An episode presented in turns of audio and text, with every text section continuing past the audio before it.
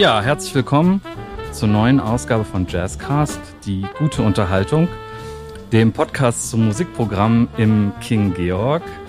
Und heute habe ich eine Künstlerin zu Gast, ähm, ja, die am Wochenende im Azefale aufgetreten ist und dort ihr neues Album oder das Album ihres neuen Projekts Wow Wow vorgestellt hat mit einer wunderbaren Performance. Und ich würde mal behaupten, die hätte auch ebenso gut ins Programm der Clubbar King Georg am Wochenende gepasst. Herzlich willkommen, Hanitra Wagner. Vielen Dank, ich freue mich sehr hier zu sein. Ja. Ähm, wann warst du das letzte Mal im King Georg? Oh. Mal ganz frech gefragt. Gute Frage. Ähm, präpandemisch, ja. Und ich würde sagen, es war Januar 2020. mhm. Also so ganz grob Mitte Januar. Ähm, und dann habe ich es jetzt postpandemisch, wie man wieder kann, habe ich es noch nicht geschafft. Und nochmal ganz blöd gefragt, weil ich es wirklich nicht weiß. Du bist ja bekannt auch aus mehreren anderen Bands. Zum Beispiel bei Die Heiterkeit hast du Bass gespielt Richtig? und bei Oracles Keyboards Ja, so diverse Tasten. genau. diverse Tasteninstrumente. Bist du schon mal im King Georg aufgetreten? Gute Frage. Nein, ich glaube nicht. ich war immer als Gästin dort, meistens äh, an der Bar oder auf Konzerten. Sehr viele gute Konzerte gesehen.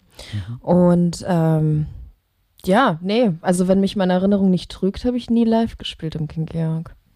Ich würde sagen, dann wird's mal Zeit. Auf jeden Fall. Vielleicht nächstes Jahr. ähm, das war jetzt schon ein ganz besonderes Konzert äh, am äh, Samstag aus verschiedenen Gründen. Und es war vor allem, glaube ich, auch der erste Auftritt. Du hast das ähm, schon mal im anderen Rahmen auch vorgestellt, das Album. Das ist schon ein bisschen länger draußen. Anfang September ist es erschienen. Ähm, und das heißt auch Wow, wow, richtig? Genau, ja. Ähm, Und äh, das war aber jetzt das erste Konzert, glaube ich, dieser postpandemischen Zeit. Und es war wirklich voll. Man muss dazu sagen, es war auch der Jubiläumsabend auch von fünf Jahre neu kaputt, also der Konzertreihe im Azefale. Aber wie hat sich das angefühlt? Also ich kann das ja mal beschreiben. Also der Laden, wer ihn nicht kennt, der ist relativ überschaubar groß, ähm, so eine Kneipenbar. Und es gibt so einen ganz kleinen Bühnenbereich. Und deine Performance war ja eine Solo-Performance. Ähm, du warst umgeben von deinen Instrumenten. Dein Haar war irgendwie, ich weiß nicht, was damit inzwischen passiert ist. Und du standst da inmitten dieses Pulkes und saßen auch noch Leute hinter dir quasi überall, wo man sich hin platzieren konnte, waren Menschen. Wie hat sich das angefühlt? Mm, Es war sehr, sehr ungewohnt, äh, im Innenraum zu sein, eben mit so vielen Leuten. Es war aber sehr schön. Also ich hatte ähm, durch die Beleuchtung nicht so krass die Möglichkeit, irgendwie in den Raum zu gucken, aber wenn ich so zwischen dem Nebel und den hellen Spots irgendwie me- meinen Blick äh, gebahnt habe durch den Raum, habe ich gesehen, dass es halt gerammelt voll war, bis hinten hin, bis auf die kleine Empore. Und neben mir stand eben auch noch eine Gruppe an Leuten und soweit ich mich recht erinnere, haben fast alle getanzt. Also es war wirklich eine tolle Stimmung. Ja. Ähm, auch so, auch so die Blicke, die ich irgendwie aus dem Publikum bekommen habe, äh, wie die meine Performance begleitet haben und mich da irgendwie auch nochmal so ein bisschen bestätigt haben in dem, was ich mache. Also, ne, dass ich irgendwie so dann auch performe und nicht einfach da stehe und nur die Songs irgendwie runterspiele, sondern auch so in der Interaktion mit den Leuten. Ich sehe die tanzen, das animiert mich auch zu tanzen. Das war total toll. Und äh, das absolute Highlight natürlich Janosch, der dann gestagedived ist beim Song äh, Zeitschleife. Das war ähm, Janosch Punagi, einer der Veran Janosch Veranstalter. einer der Veranstalter, genau, sehr gute Seele, toller Mensch, äh, der eben diese Veranstaltungsreihe auch macht und ähm, mit dem wir auch ein Musikvideo zusammen produziert haben, das erste, das mit Vavon äh, erschienen ist. Und das war so, dass ich mir gedacht habe, äh, was zur Hölle ist hier los? Das ist halt extrem energetisch so und der Raum hat vibriert und das war äh, sehr, sehr schön. Also hast du ja auch mindestens eine Performance in der äh, in, in, im Lockdown gemacht. Ja. Mit, äh, also eigentlich auch eine sehr spezielle. Aber Genau, ja. da, das vielleicht gleich, aber ich wollte dich fragen, ob in, de, in dir in dem Moment dann auch bewusst geworden ist, also dieses, diese Rückkopplung, die du beschreibst, ja, die Leute, dass du halt merkst, okay, ähm, ich hatte letztens einen, einen Gast, äh, der hat über seine, einen, einen Roman geschrieben, Tian Sila, über seine Punkband ähm, in jungen Jahren irgendwie in Rheinland-Pfalz. Und der hat gesagt, die haben immer gesagt, okay, die Leute bewegen sich, ja, dann ist alles okay.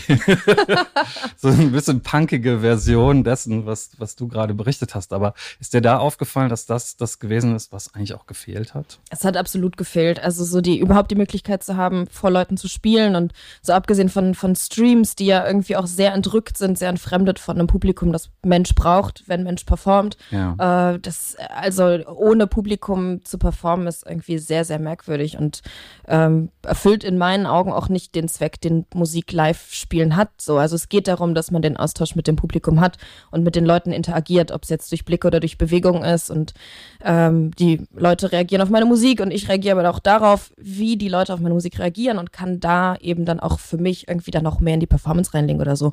Und das Gefühl zu haben, dass das jetzt wieder möglich ist, ist halt so wahnsinnig gut. Also es fühlt sich nach anderthalb Jahren der emotionalen Lehre fühlt sich das sehr, sehr gut an, das genauso wieder machen zu können. Mhm. Ähm, wie war es denn, diese speziellen Songs zu spielen? Weil die sind ja neu. Auch. Die äh, sind neu. Und es ist eine besondere Konstellation. Also, ich glaube, du hast ja auch zusammen mit Oliver Bersin geschrieben, dein Partner in Crime sozusagen, genau. in allen Lebens- und Arbeitsfragen. Und der war ja auch da, hat die Technik gemacht. Und ähm, das ist auch sehr schön, euch zu beobachten. so während des Auftritts. Manchmal reicht ein Blick, damit dann ein Regler gedreht wird. Das finde ich auch sehr spannend. Aber wie war das jetzt mit dem Album, dann mit diesen speziellen Songs ähm, vor die Leute zu treten? Der Prozess des Albums ist ja schon ein bisschen länger. Ja, beschreib ähm, den nochmal. Genau, wir haben äh, 2018 waren Oliver und ich auf Lanzarote im Haus von Olivers Tante und hatten ähm, ein MIDI-Keyboard dabei, ein Laptop, ein paar Kabel, ein Mikrofon und in dem Haus stand noch eine Gitarre der äh, Tante rum und wir haben dann angefangen, irgendwie so Sounds aufzunehmen, Windspiele, aber auch das Meer und haben dann irgendwie so einmal nach dem Frühstück zusammengesessen und dann überlegt, ja, können wir nicht einfach mal irgendwie zusammen Musik machen, weil wir mhm. sind schon so lange Partners in Crime ja. und wir machen beide unabhängig voneinander Musik, aber nie zusammen. So, warum ist das so? Und äh, haben dann da auf Lanzarote die Weiße Steppe ähm, begründet und äh, den Song Der Brief, der ähm, als zweites Stück auf der Platte ist. Dann ist es ähm, kläglicherweise relativ lange liegen geblieben und äh, so richtig haben wir uns dann wieder damit auseinandergesetzt im ersten Lockdown Mhm. Man konnte nichts machen, Oliver konnte nicht arbeiten gehen, ich konnte nicht arbeiten gehen und wir waren zu Hause und haben so ein kleines Heimstudio und äh, hatten dann auch ein bisschen Druck, das fertig zu machen, weil es war ja schon irgendwie was da und wir hatten 2018 im Spätsommer sowohl hier am King Georg Bütchen als auch im Atzefalle jeweils ein Konzert gespielt. Das war aber eher so ein bisschen lose Jams. Und dann haben wir gesagt, das hat sich damals gut angefühlt. Wie wäre es, wenn wir dieses Gefühl von damals irgendwie wieder nehmen und das weitermachen und ähm, haben dann eben sehr produktiv über den ersten Lockdown dann noch äh, fünf weitere Songs entwickelt. Die zwei, die wir aus Lanzarote damals mitgenommen hatten, die haben wir dann auch weitergeführt und haben äh, alles zusammen äh, zu Hause aufgenommen, mhm. was so ähm, ja ein sehr glücklicher Zufall war. Also so schlimm die Pandemie auch für uns war und für alle, ähm, war das doch auch eine sehr kreative Zeit. Mhm. Und das dann mit dem Wissen darum, ne, das liegt A, super lang zurück, sodass die ersten zwei Songs in die Kinderschuhe geschlüpft sind.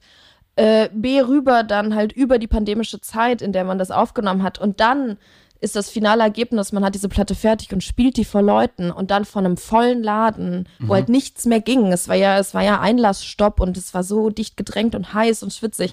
Und ja. da war es so, dass wir dachten, we've come full circle. Genauso ist das, wie wir uns das vorgestellt haben. Mhm. Ähm, wie würdest du die Musik beschreiben? Hattet ihr da Hattet ihr eine bestimmte Idee im Kopf, was für Musik das sein soll, die sich so auch von an. Ich habe euch übrigens mal zusammen gesehen, glaube ich auch. Ja? Ihr habt schon mal zusammen gespielt in der Bullhalle, oder? Da habt ihr doch ein Genau, bei dem Rihanna-Abend. ja, ja, von Sebastian Ingenhoff, ja. glaube ich, war das organisiert genau. in der genau. alten Bullhalle noch auf der anderen Rheinseite in Köln. Was habt ihr da nochmal? Ich war total geflasht davon. Ich kann mich aber nicht mehr erinnern, welcher Song das war. Das, das war, war ein Rihanna Song, Root Boy. Ja. Genau, und den haben wir so ein bisschen abgewandelt. Ich glaube, wir haben den transponiert, weil ich konnte Rihannas ursprüngliche Tonart nicht singen und dann haben wir den so ein bisschen mhm. in so eine melancholische Tanzbarkeit ja. ähm, gesteckt und äh, das war tatsächlich unser aller, allererstes Konzert zu zweit, mhm. äh, wo dann die Resonanz auch so war, dass die Leute gesagt haben, das ist ja super geil, was ihr macht. So, habt ihr schon öfter zusammen gespielt? Und wir so, nee. Mhm. ähm, ja, und das war das, das war das erste Mal, dass wir so zusammen aufgetreten Ja. sind. ja, ich weiß das noch, weil ich dann danach auch zu euch gekommen bin. gesagt habe, dass es mir gefallen hat. Ja, Daran kann ich mich stimmt. noch erinnern. Und ich gebe dir jetzt die Chance, dann über den Sound nochmal nachzudenken. Ich kann Mhm. mir auch nochmal meine Gedanken machen. Ein bisschen ist es hier immer so bei äh, Jazzcast, die gute Unterhaltung. Ich habe mich auch letztens mit Kischoff sehr nett unterhalten, dass wir immer so ein bisschen das von hinten aufrollen. Mhm. Also Gerne. und wir kennen uns ja ein bisschen, aber äh, so viel weiß ich dann auch nicht über dich. Und deswegen wollte ich erstmal damit anfangen, wo du überhaupt geboren bist Mhm. und wo du aufgewachsen bist. Ich bin im schönen Leverkusen am Rhein geboren, ähm, Mhm. in der Stadt der Werkself und äh, Ja. des Aspirin. ähm, Unterm Bayerkreuz. und das Bayerkreuz natürlich. Ähm, jedes Mal schlägt mein Herz ein wenig schneller, wenn ich, nein, Quatsch. Ähm, genau, da bin ich äh, geboren und aufgewachsen und relativ jung dann so mit den ersten Versuchen irgendwie nach Köln rübergekommen. Also es war dann meistens so zum Shoppen oder FreundInnen-Treffen und äh, dann habe ich mit der 4 oder mit der S6. Die ähm, ist ja auch immer relativ zuverlässig gefahren, besonders abends. Ja. Und ähm, genau, habe dann 2011 angefangen zu studieren in Köln. Ähm, einen Bachelor in Musikwissenschaften Französisch, der hat sich sehr lang gezogen, ich verrate nicht wie lang. Äh, und da ging es dann los, dass ich relativ zeitnah dann irgendwie, also ich war davor auch im, immer im Gebäude 9 auf Konzerte. Ich glaube, das erste Konzert, das ich im Gebäude 9 gesehen habe, war, als ich 15 war. Dann natürlich im Beisein meiner Mutter. Mhm. Ähm, und da habe ich dann irgendwie gemerkt, so, das ist irgendwie eine Szene, so die Leute, die ich irgendwie mitbekomme, ähm, die finde ich cool, die machen hier alle so Musik, was, Mhm. was ist das? Ja. Und habe dann mit meiner Zwillingsschwester und fünf weiteren männlichen Personen eine Band gehabt, die hat sich 2010, 11 gegründet und dann 2013, glaube ich, aufgelöst. Und das war so mein erstes Treppchen. Wie hießen ähm, Like People on Train. Der Name ist Programm äh, für die KennerInnen unter den Hörenden. Ähm, genau, und das war so ein bisschen Arcade Fire-esque. Also klassische Bandbesetzung von den Herren und dann meine Schwester am Klavier und äh, Backing Vocals und ich an Geige und Backing Vocals. Das war so ähm, der heiße Scheiß der Zeit, ne? Arcade Fire. Ähm, genau, und da habe ich dann so zum ersten Mal Fuß gefasst und bin dann über Oliver Bärsehen, über den Club genau eben immer weiter eingestiegen, so in die Kölner Ein äh, schöner Club Pop-Szene. Sehr Kalk, Club, den ja. es in dieser Form auch nicht mehr gibt. Leider auch für die nein. Leute, die aus einer anderen Stadt zuhören. Auf der rechten, auf der richtigen Rheinseite, wo ja auch sich Leverkusen befindet. Das stimmt, das stimmt. Im schönen Köln-Kalk. Im schönen Köln-Kalk, ein Ort, der immer im Kommen ist, genauso Ja. wie Köln-Mühlheim. Aber leider kommen da gerade, vor allem in Mülheim, auch so ein paar Mhm. nicht so schöne Entwicklungen. Okay, aber du hast, hast schon einiges übersprungen. Also, wir haben ja auch schon einige Instrumente Mhm. erwähnt, ähm, die du spielst. Also, die Geige, das ist mir auch sofort aufgefallen. Das war das erste Instrument quasi dann, das du ausgepackt hast. Ähm, äh, analoge Instrument am Samstag, wenn ich mich Mhm. recht erinnere. Und wir haben über Keyboard und Bass gespielt. Jetzt würde ich dich gerne fragen, wie du überhaupt zu der Musik und zu den Instrumenten gekommen bist. Hat, also kommst du aus einem musikalischen Elternhaus? Äh, Bist du da vorgeprägt oder? Weil wenn Mm, ich- du so viele Sachen ja. spielst, würde ich, würde ich jetzt vermuten, du hast auch früh angefangen damit. Ich komme, ich würde sagen, ich komme aus einem musikalischen Haushalt, besonders die Familie mütterlicherseits, die aus Rumänien kommt, die ist sehr musikalisch. Ähm, besonders meine Großeltern, das ähm, erste Klavier, das wir bekamen, hat uns auch unser Großvater geschenkt. Die madagassische Seite ist vielleicht nicht so musikalisch, aber wir haben immer viel madagassische Musik auch gehört. Und da ist so dann die Liebe für Rhythmik entstanden auch und ähm, für Gitarren, wo die Bässe rausgedreht werden. Also wirklich nur so hohes Geklimper. Ja. Ähm, das auf jeden Fall auch sehr früh Spuren hinterlassen, sehr, äh, eigentlich immer auch Musik gehört, so als Kind. Und dann ähm, im Kinderchor gesungen und mit sechs dann angefangen, Geige zu spielen. Mhm. Und meine Zwillingsschwester hat parallel angefangen, Klavier zu spielen und so war immer Musik im Haus. Mhm, Ihr seid eineig. Wir sind eineig, Jetzt hab ich, genau. war ich mal ziemlich geschockt, weil ich das nicht wusste, als ich dich dann irgendwo zweimal gesehen Ja. habe. Das ist schon, ja, das ist, äh, ist halt speziell. Habt ihr so auch diese, habt ihr so Zwillings-Superkräfte? Mm, Als wir noch zusammengelebt haben, wir leben jetzt seit einigen Jahren nicht mehr zusammen. Als wir noch zusammengelebt haben, da war es wirklich so, wenn die eine krank war, ging es der anderen auch nicht gut. Oder dass wir so irgendwie in der Stadt unterwegs waren und irgendeine Situation war so ein bisschen fishy, dass wir uns nur angeguckt haben und wussten, okay, Ja. Wir müssen aus dieser Situation raus oder so. Also es ist schon so ein äh, unterbewusstes Verständnis irgendwie, was die andere denkt oder wie die andere fühlt.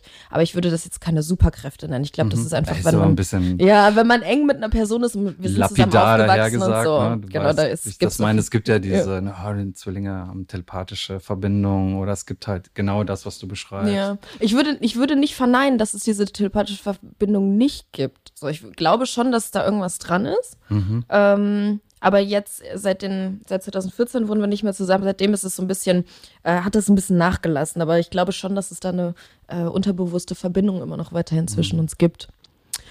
Genau, und die hat Klavier gespielt, ich habe Geige gespielt. Äh, wir wollten eigentlich beide Klavier spielen und das hat meiner Mutter dann fast einen Nervenzusammenbruch bereitet, weil ne, zwei Kinder wollen dasselbe Instrument spielen. Ja. Und dann äh, bin ich auf die Geige gekommen, äh, was auch ein großer Graus für meine Eltern war, weil ich weiß nicht, ob die Hörenden selbst vertraut sind mit der Violine.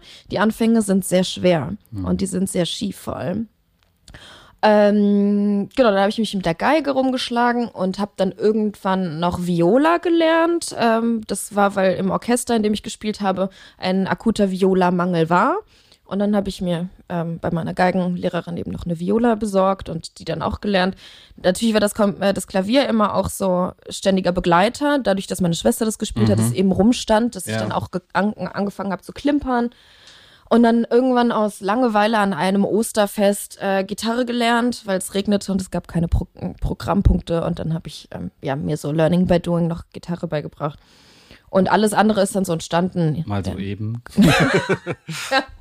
naja, wenn, wenn du nicht so viele Hobbys hast oder Friends oder ähm, dann nimmst du dir das, was dir vielleicht irgendwie nahe liegt. Und für mhm. mich ist Musik eben ein guter Zugang irgendwie, auch wenn es mir nicht gut geht, so ja. psychisch, dass ich dann eben da sehr viel äh, reinlegen kann und auch eine Form von Rückhalt bekomme, mhm. beziehungsweise mich ausdrücken kann. Und das war schon immer so und das ist ähm, ganz schön, dass es über die Jahre eben auch so gewachsen ist, dass Musik immer noch diese selbe Rolle des Rückhalts für mich äh, mhm. erfüllt. Ja, also ich würde sagen, das zu lernen und zu beherrschen ist ja die eine Sache, aber dann gibt es halt das Performative. Ne? Man, du hast, äh, ich habe ein äh, Interview mit dir gelesen im hier im ähm, äh, Kaputt Mac. Mhm dem Hochgeschätzten. Mhm. Und da hast du irgendwie, glaube ich, gesagt, da ging es auch um die Corona-Zeit und hast du gesagt, ja, ich, äh, wenn man 20 Jahre schon auf der Bühne steht, ich dachte so, wow, was für ein, das ist ein Satz. Ne? Also das heißt, du hast ziemlich früh okay, du hast eben gesagt, du hast auch im Chor gesungen und so, da steht man ja auch auf der Bühne, aber ähm, du hast ja irgendwann dann auch dieses, diese Erfahrung gemacht, oder? Dann ja. sozusagen deine Sachen zu präsentieren. Genau, also früher in der Klassikphase war es halt so, ne, da habe ich dann Stravinsky und Bach Beethoven gespielt, mhm. so im Orchester vom Blatt. Das war dann wenig, dass ich so eigenes von mir da reinlegen konnte. Und dann eben mit dieser Band, die sich 2010, 11 gegründet hat, dann eben eigene Sachen irgendwie auf die Bühne bringen und da dann irgendwie auch so ein Selbstverständnis dafür zu bekommen, wie agiere ich auf der Bühne und ähm, die Bands, in denen ich gespielt habe, die du vorhin auch kurz genannt hast, Oracles Heiterkeit, da dann natürlich auch super viel mitgenommen, unterschiedliche Instrumente gespielt und aber auch eine Sicherheit gelernt, wie ich mich auf der Bühne verhalten möchte. Und jetzt als mhm. Solofigur bin ich ja einem ganz anderen Publikum ausgesetzt. Also mhm. ich kann mich ja nicht mehr verstecken hinter einer Band oder früher habe ich mich in einem Orchester irgendwie auch verstecken können, wenn ich mal diesen einen 32. Lauf nicht so richtig gut spielen konnte. Auf mhm. der Geige habe ich halt so, so Luft gespielt und dann den anderen Violinen das überlassen. Ja. Und das kann ich halt jetzt nicht mehr. Jetzt stehe ich da und bin, ähm, muss präsent sein. Und äh, das hat mich aber alles äh, sehr gut, also alle Erfahrungen, die ich gesammelt habe über die Jahre, sehr gut irgendwie in die Richtung gebracht, dass ich mich damit wohlfühlen kann. Mhm. Ja gut, am Samstag wäre das schon ziemlich aufgefallen, wenn du ja. nichts gemacht hättest, da du ja alleine, äh, abgesehen vom Publikum, auf der Bühne warst. Das Studium, ähm, erzähl mal was darüber, weil äh, irgendwie muss man ja auch irgendwann so diesen Schritt gehen, auch innerlich und sagen, okay, ich ne, will was mit Musik machen auch. Äh, ja. Das soll ähm, jetzt nicht nur so ein Hobby sein, sondern soll eben auch mehr sein, sage ich mal so. Ja. Und das ist ja einerseits auch vielleicht eine riskante Sache, mhm. ja. Ähm, weil das ist ja auch ein Feld, wo jetzt die Jobs nicht unendlich ähm, gestreut sind. So, da muss man eben auch seinen, seinen Ort finden. Ja. Ähm, genau, wann, also wie kam es dazu, dass du dich entschlossen hast, in die Richtung zu studieren? Wie war die Zeit für dich und ähm, wann hast du eigentlich zum ersten Mal gedacht, boah, Musik, das ist es? Mm, Musik, das ist es, habe ich ähm, mir am Anfang, als ich angefangen habe, Geige zu lernen, kurz gedacht. Dann habe ich sehr schnell die Lust verloren, habe aber weitergemacht. Und in der Pubertät habe ich wieder gedacht, Musik brauche ich nicht. Und dann aber so nach der Pubertät dachte ich, Musik, this is the thing. Ja. Und dann gab es immer so Ups und Downs. Ähm, und ich habe in Köln, an der Uni Köln, Musikwissenschaft und Französisch studiert, in der Hoffnung, irgendwann in äh, den Musikjournalismus zu gehen. Ah, und ja. an alle meine Fellow MusikjournalistInnen, Ja. I feel the pain. Es ist ähm, äh, ja Erzähl, auch in, warum? ja, in den letzten Jahren ja einfach weniger geworden, dass so Printmedien sterben, so, ja. Intros, Mhm. Specs und so, ähm, dass das halt irgendwie wegfällt und äh, ja, dann so nach, nach Auftrag schreiben. Und, ne, das ist einfach äh, was, da muss man, glaube ich, auch mit Herzblut dabei sein. Hm. Äh, ich werde jetzt nichts Positives über diesen Studiengang Musikwissenschaft und Französisch sagen, aber auch nichts Schlechtes. Es war anders, als ich es mir vorgestellt habe, aber es ähm, kam dann zum Glück auch zu einem Ende. Mhm. Und jetzt bin ich an Bochum, an der Volkwang, Ja. im populären Musikstudiengang von Hans Nieswand. Naja. Genau. Und da Aber ist ich. der nicht in Korea? der ist in Korea, aber der hat den gegründet Also in 2000. Südkorea, um. Ja, genau sein? wann hat er den gegründet? 14 oder 16? Mhm. Ähm, und das ist tatsächlich ein musikpraktisches Studium. Und Ja. da merke ich auch, ich kann da mein Wissen einbringen, ich kriege aber auch super viel Wissen von den anderen Studierenden irgendwie mit.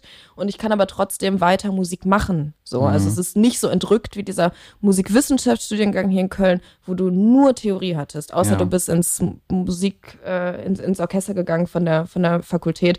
Ähm, und das in Bochum ist halt ganz anders. Du musst Songs schreiben, produzieren. Bei Gregor Schwellenbach zum Beispiel gibt es Mhm. einen Kompositionskurs.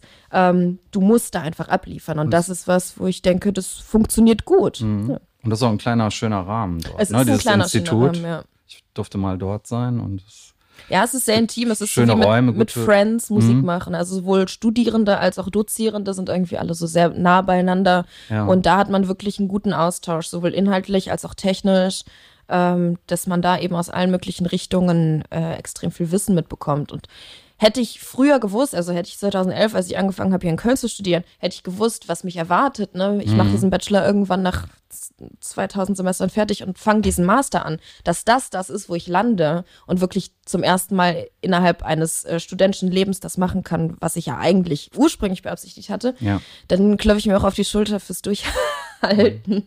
Ist überhaupt irgendwie in letzter Zeit, ne, das habe ich auch aus dem Kaputt-Interview, dass sich sehr viele Sachen bei dir entwickelt haben Ja. im Leben. Und das korrespondiert auch mit dem äh, Album, beziehungsweise mit dem äh, Titel der, der Band. Mhm. Ähm, äh, wow, wow, weil das nämlich äh, Auf Madagassisch neu. neu heißt. Genau. Ja. Genau. Ähm, ja, der, der Name ähm, ist tatsächlich von meiner Mutter. Ähm, also ich hatte die Idee, einen dadaistischen Namen zu nehmen, Wow Wow, also das Hundebellen. Ich dachte, das ist irgendwie funny. Und Oliver hat dann Ah, ja. gesagt, das ist so, es ist auch dünnes Eis, weil dann denken die Leute, es ist eine Scherzband. Und dann habe ich meiner Mutter davon erzählt und dann sagte sie, warum nimmst du nicht das madagassische Wow Wow? Das heißt, ne, neu. Wenn Mhm. du jemanden fragst im Smalltalk, Ina Wow Wow, dann heißt es, was gibt's Neues? Und dann haben wir so, ne, das Madagassische, ich bin halt Madagassin, es ist neu, es ist irgendwie, es hat den, diesen Klang von Wow Wow, also wie das Hundebellen. Ja. Und es kombiniert eben auch alles, was für mich neu ist. Also das Projekt ist neu, meine Arbeit hier in Köln ist neu, alle Sachen, die ich jetzt irgendwie auch mit und dank Wow erlebe, mit dem Label, auf dem ich bin, es ist alles neu und deswegen ist der Name auch so ein bisschen self-fulfilling prophecy. Mhm. das, Es was- geht alles so miteinander einher. Total, Ja? Also es ist nicht total. nachher draufgefropft, sondern der, der Name war da und die Sachen sind dann einfach passiert. Ja. Genau, und der Name war ja auch da schon ähm, 2018, als wir hier gespielt haben am King Georg Bütchen. Da waren wir auf dem Double-Plakat als Wow Wow gelistet. Das Ja. heißt, der Name war ja schon immer irgendwie für uns im Raum. Ja. Und da haben sich dann eben die Songs, die dann jetzt auf dem Album gelandet sind, so rein äh, reingefügt. Deswegen ist das, ist das total schön, dass dieser Name Bestand hat und trotzdem alles, was jetzt passiert ist, neu für uns ist. Gab es irgendwelche Role Models äh, so in deiner musikalischen Sozialisation, die irgendeine Rolle gespielt haben? Für dich sehr wichtig waren? So wie jetzt für Sebastian Rihanna? Oder? Ich habe immer ähm, starke Frauen äh, bewundert. Ich äh, bin am selben Tag geboren wie Britney Spears, nur ist Britney genau zehn Jahre älter. Als ich, aber ich fand halt so, ne, die, die Frauen, die in den Charts stattgefunden haben, die so super empowered waren oder zumindest so schienen, im Fall von Britney weiß man jetzt anders, ähm, aber die super ja. empowered waren und die eben als Solokünstlerin aufgetreten sind und Welttourneen gemacht haben. Madonna, Missy Elliott, also das waren auch besonders dann auch schwarze Frauen, Missy Elliott, Beyoncé, ähm, Solange kam ja später, aber es ist so, äh, Tracy Chapman so ähm, ja sehr monolithische Instanzen, die halt was machen in einem Feld, das ja immer noch, auch 2021, immer noch super männlich geprägt ist. Mhm. Und besonders die Women of Color waren für mich halt sowas, ja. wo ich dachte, krass, dass die da hingekommen sind und dass die das so erfolgreich machen vielleicht will ich das auch für mich. Das heißt, es war immer schon so ein innerer Antrieb, ähm, mich eben als migrantisch gelesene weibliche Person ja. irgendwo auf eine Bühne zu stellen, weil ich da eben gute Vorbilder hatte, die das auch genauso gemacht haben. Mhm. In eurer Familie ist da äh, so alltäglicher Rassismus, institutioneller Rassismus oft Thema, Thema gewesen, oft immer noch Thema? Äh, oft gewesen, immer noch Thema. Ähm, es wurde nicht so viel drüber gesprochen. Mhm. Also man wusste irgendwie, unser Vater, meine Schwester und ich, wir haben so unsere täglichen äh, Rassismen, die wir so mitbekommen oder generell irgendwelche Ismen. Ähm, dass das schon irgendwie auch was war, was das Aufwachsen auch bestimmt hat, wo man mit der Zeit auch gelernt hat, irgendwie damit umzugehen oder äh, eine Stimme zu finden. Ja. Ähm, das ist, spielt auch auf jeden Fall mit rein, dass ich als Solokünstlerin war, wow jetzt auch eine gewisse Haltung zu Dingen habe und Sachen, ich lehne Interviewanfragen ab oder ich kommuniziere gewisse Sachen, die meine Herkunft betreffen oder so, kommuniziere ich so, wie ich das möchte. Ich möchte eigentlich nicht drüber sprechen müssen, ne, dass ich eine migrantische Frau bin, äh, weil ich eigentlich möchte, dass meine Kunst genauso gelesen wird wie von anderen Personen auch. Also ich mache ja das gleiche wie äh, XY blau macht, mache ich in grün. Ja. Aber da wird halt gerne trotzdem so der Finger nochmal draufgelegt, so du als migrantische Frau, wie ist das denn? Mhm. Und äh, man lernt halt so mit den, auch mit den schlechten Erfahrungen irgendwie so einen eigenen Umgang. Und da bin ich auch sehr froh drüber, dass ähm, alle Erfahrungen, die ich so sammeln musste über die letzten äh, knapp 30 Jahre, dass die halt trotzdem irgendwie so kulminieren in was, wo ich Empowerment rausziehe. Also dass ich mir mhm. Sachen zu eigen mache und ähm, ja auch schlechte Erfahrungen, Traumata eben für mich ummünzen kann in was Kraftvolles. Weil die Position, in der ich mich jetzt befinde, ist sehr rar. Migrantische Frau auf der Bühne. Mhm. Ähm, und das äh, trotz allem, und ich habe das ja trotzdem auch fast täglich noch, dass ich irgendwo mit irgendwelchen Ismen konfrontiert bin auf der Straße, in der Bahn oder so. Ähm, aber glaube, dass es was ist, was halt schmerzhaft ist, aber was im besten Fall halt genutzt werden kann, um daran auch zu wachsen. Mhm. Wie würdest du beschreiben deine Erfahrung in den anderen Bands? Also äh, Oracles, weiß ich gar nicht, gibt's, gibt es die noch? Nein. Okay. Leider nicht. Hätte ja sein können. Die Heiterkeit bist du, glaube ich, auch als ehemaliges Mitglied gelistet. Mhm. Ähm, weil, genau, ich, ich wollte auch auf den Prozess hinaus, äh, nur sozusagen alles, was einen dazu bringt, Musik selbst zu schreiben. Ja. Mhm. Also das ist ja auch nochmal eine Sache. Ne? Also so, so deine eigenen, ähm, du schreibst ja auch Texte, Texte und machst die Musik. Genau. Ähm, und das ist ja eine komplexe Angelegenheit, bei der man auch sehr viel von sich einfach persönlich reinsteckt. Ne? Total. Ne? Also jetzt im gemeinsamen Prozess auch mit, mit Oliver Bersin auch bei dem Album, aber trotzdem kommt ja viel auch von dir. Ne? Und du bist ja letztlich auch die, die auf der Bühne steht. Ja. Das nochmal übersetzt, quasi in die Performance. Mm, ja, meine Erfahrungen in den Bands waren weitestgehend gut. Bei Oracles war ich halt in einer sehr exponierten Funktion als nicht-weiße und dann auch noch Frau ja. zwischen vier weißen männlich also gelesenen das, was Personen. du genau nicht genau. so betont haben ja. wolltest, wird auf äh, sozusagen wie von selbst quasi dann immer aufgegriffen. Ja ne? klar, also äh, auch Artikel, die geschrieben wurden oder so, die Rezeption der Band war halt, das ist dann, das sind dann vier ja. ähm, hübsche weiße Männer und dann ist halt Hanitra Wagner dabei und das ähm, stellt dich schon in eine gewisse Ecke. Ähnlich war es ja auch bei Heiterkeit. Das waren ja auch alles weißgelesene Personen. Mhm. Ähm, mit Philipp Wulff am Schlagzeug war dann äh, dieses Narrativ der weiblichen Band aufgebrochen worden. Ähm, aber da war ich halt auch die Einzige mit dunklen Haaren. Ja. So, und das ist ja äh, das, das war, da gab es dann auch so absurde Situationen, dass Rabea Eradi, die ehemalige Bassistin, die vor mir in der Heiterkeit war, mhm. ähm, dann immer noch gelistet wurde in irgendwelchen Interviews, aber ich diese Interviews geführt habe, oh. weil die Leute sich gedacht haben, okay, Rabea Iradi, die hat schwarze Haare, das ist dieselbe Person. So. Und das ist halt auch sowas, wo du dir denkst, ja, du kannst dir die Rolle, glaube ich, innerhalb einer Band nicht so wirklich aussuchen. Du bist da performativ eben in der Rolle der Band Edition Musician, aber du bist halt nicht, also du, du, dir wird eine Rolle zugeschrieben, die kannst du für dich selber Ja, irgendwie ja, nicht formen, außer du bist die Libertines und da sind halt alle irgendwie komplett jeck. Das frage ich gleich. Aber um da einzuhaken, weil wir eben kurz drüber gesprochen haben, hast du da in dem Moment nicht gedacht, boah, ich müsste die Sachen schreiben? Weil das ist natürlich auch eine Floskel, ne? Äh, ich sag jetzt mal eine bestimmte Perspektive im äh, deutschsprachigen Musikjournalismus, den ich auch relativ gut kenne, ist ja schon unterrepräsentiert oder mehrere, viele Perspektiven. Ne? Ja.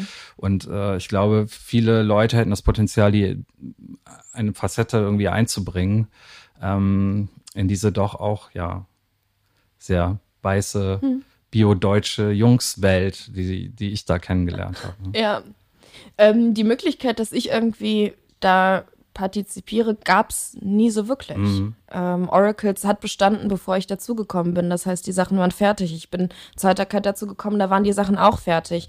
Und ähm, ich war sowohl bei Oracles als auch bei der Heiterkeit nie so vocal. Also ich habe nicht äh, in, in Interviews, wenn gefragt wurde, können zwei aus der jeweiligen Gruppe irgendwie jetzt das Interview führen, war ich nicht die Erste, die gesagt hat, ich würde das jetzt gerne Mhm. Ja, ja. machen, weil das auch noch ein Findungsprozess war. Ah, okay, du hast es so verstanden. Ich dachte, dass du vielleicht dann in dem Moment gedacht hast, diesen musikjournalistischen so, Ansatz, ja. den, Mhm. ne, ich würde es besser machen, so, ähm, dass dich das auch nochmal getriggert hat, so sozusagen selber journalistisch Ja, zu schreiben. ich glaube, ich war damals zu unsicher, als dass ich diese Ja. exponierte Situation hätte haben wollen.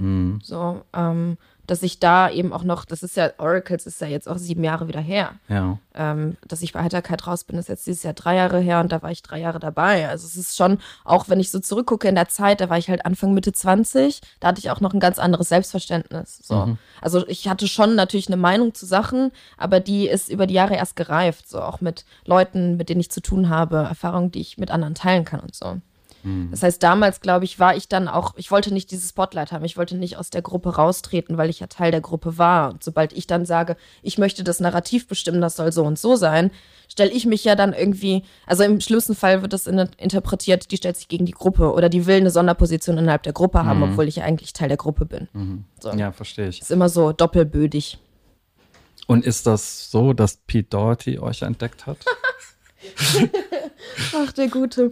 Ähm, ja, wir waren mit Oracles damals bei Clouds Hill, einem Label in Hamburg, und Pete hatte dort seine Soloplatte aufgenommen und wir teilten uns äh, zu der Zeit, wie wir mit Oracles da waren, mit Pete eben eine Wohnung und äh, das Studio und haben mit Oracles eine Show gespielt und Pete war da, fand's super geil, hat dem NMI davon erzählt, der NMI hat darüber berichtet und dann gab's so eine kurze, eine kurze Welle des Hypes. Hype, ja, das richtige Wort. Ähm, dann haben wir auch einen Support für Libertines gespielt in Kopenhagen, 14, 15, ich glaube eher 15. Äh, und dann ist es relativ schnell wieder abgeflacht. Ich weiß nicht, ob Pete uns entdeckt hat, aber Pete hat auf jeden Fall einen gewissen Beitrag dazu geleistet, dass Leute.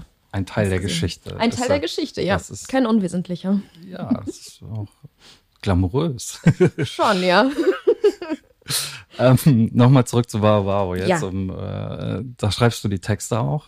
Die sind abstrakt, ja. Die sind abstrakt, ja. Sind das Teile von, von Geschichten, die du dann rausgreifst?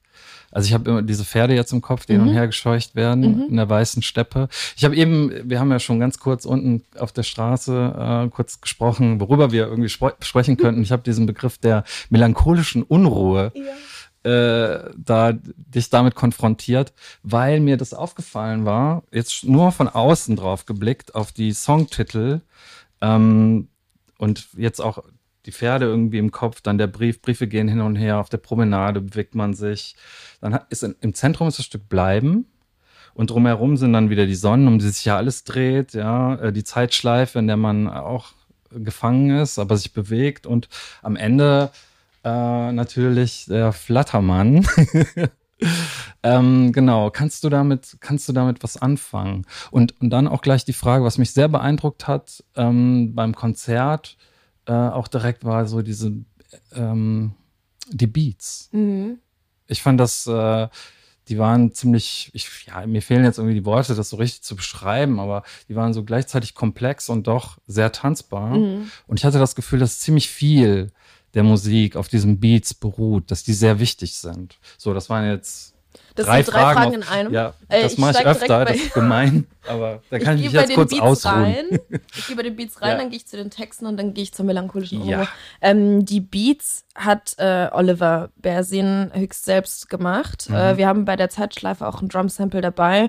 Wir sind beide große Fans von Rhythmik. Mhm. Ähm, ich spiele auch liebend gerne irgendwie Percussion-Instrumente und ähm, ja, uns war es halt irgendwie auch wichtig, die Tatsache, dass wir so 80 Synthesizer mit Streichelementen zusammenfügen, kann halt schnell in kitschiges Klischee abrutschen.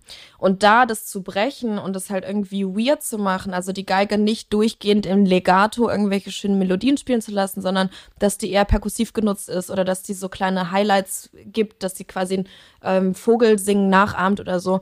Ähm, das in Kombination mit einem treibenden Beat irgendwie zusammenzubringen, war uns das große Anliegen, dass es halt einerseits irgendwie melancholisch ist, dass man irgendwie so in den Texten sich ein bisschen niederlassen kann oder dass man ähm, durch die Harmonik irgendwie sich so ein bisschen abgeholt fühlt auf einer melancholischen Ebene, gleichzeitig aber auch so unterbewusst diesen diese Rhythmik hat, wo man denkt, okay, ich könnte mich dazu bewegen. Also äh, Wow Wow funktioniert, glaube ich, sowohl bei einer Matinee dann vielleicht eher mit einem Streichquartett, aber auch im dunklen Club. So und Azefall ist vielleicht irgendwo was dazwischen. Es war zwar schon dunkel draußen, aber es war trotzdem irgendwie hell, dass man die Leute noch sehen konnte.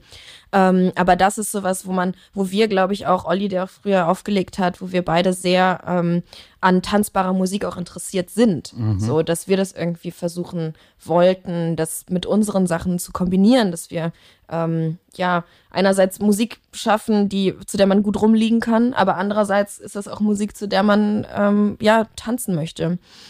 Und ähm, deswegen spielt der Beat eine wichtige Rolle. Und ähm, ja, das ist auf jeden Fall auch was, wo, wo ich dann noch merke, das Publikum reagiert da auch drauf. Selbst bei den langsamen Songs am Samstag waren die schon so, die Zeitschleife hat, glaube ich, so knapp 90 BPM. Das ist dann eher so ein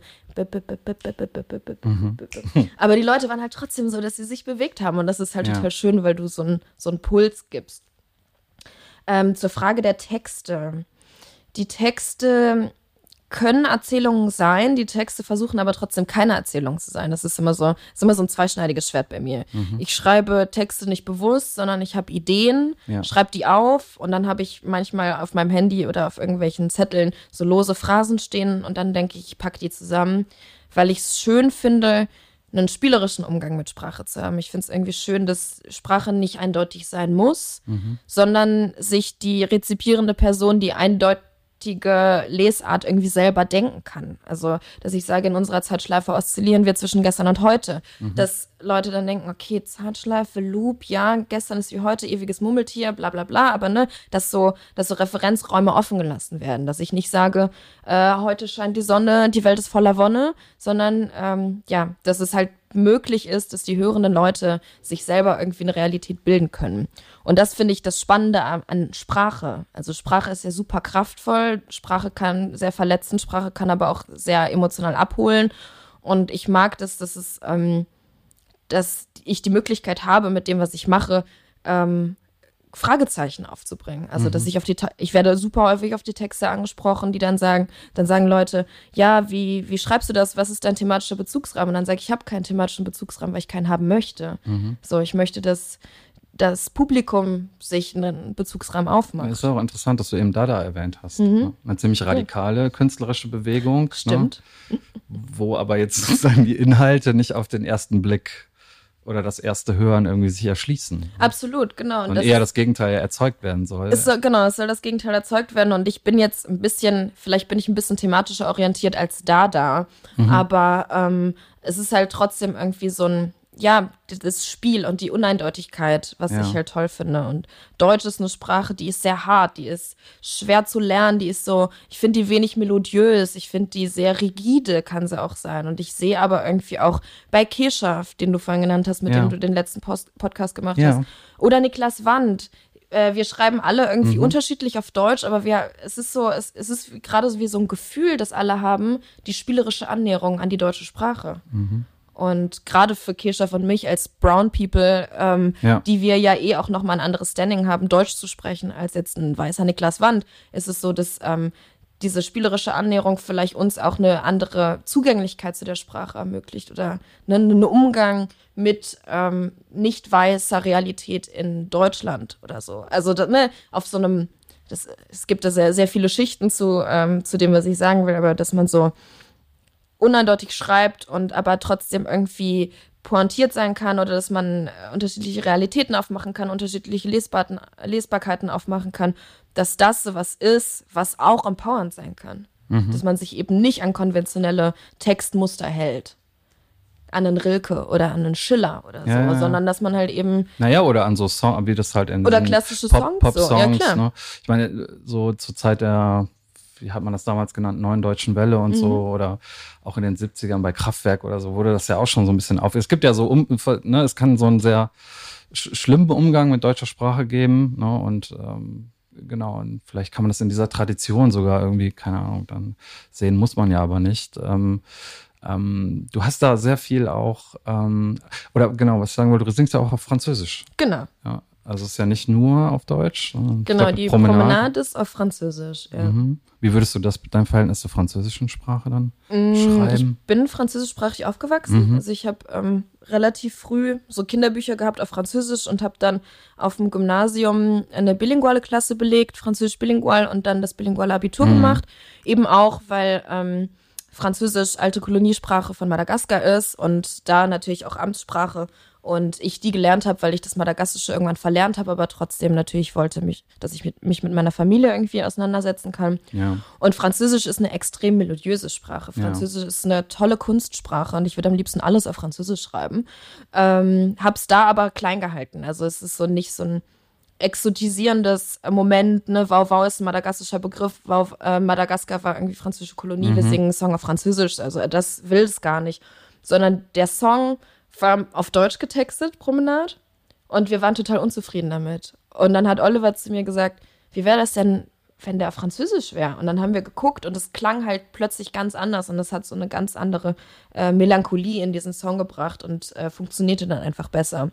Ähm, das heißt, Französisch ist für mich wirklich eine, eine Kunstsprache, eine Kunstsprache, die melodiös ist, in der ich mich richtig fallen lassen kann. Mhm. Wogegen halt Deutsch ein bisschen sperriger ist. Ja. Mhm. Und ähm, würdest du denn gerne, ähm, das jetzt vielleicht als abschließende Frage schon, ähm, nochmal ähm, das ähm, Album in einer anderen, in einer größeren Besetzung spielen? Also hast du eben schon von diesem Orchester Auftritt gesprochen. Ist das etwas, was dich reizt? Ich meine, du hast ja ziemlich viel mit diesem Loop, mhm. Loop, wie nennt man das, Loop-Maschinen ja. gemacht. Ja. Ne? Das ist ja auch sehr praktisch. Es ist sehr praktisch, besonders ah, wenn man alleine ist. ja. Also ja. Aber ähm, hättest du Lust, das, äh, oder wie ist, wie ist jetzt der Plan sozusagen, das, das äh, Album auf die Bühne zu bringen? Mm, wir spielen jetzt dieses Jahr noch ein, zwei Konzerte in Köln in der Besetzung, die wir jetzt sind, Oliver mhm. und ich.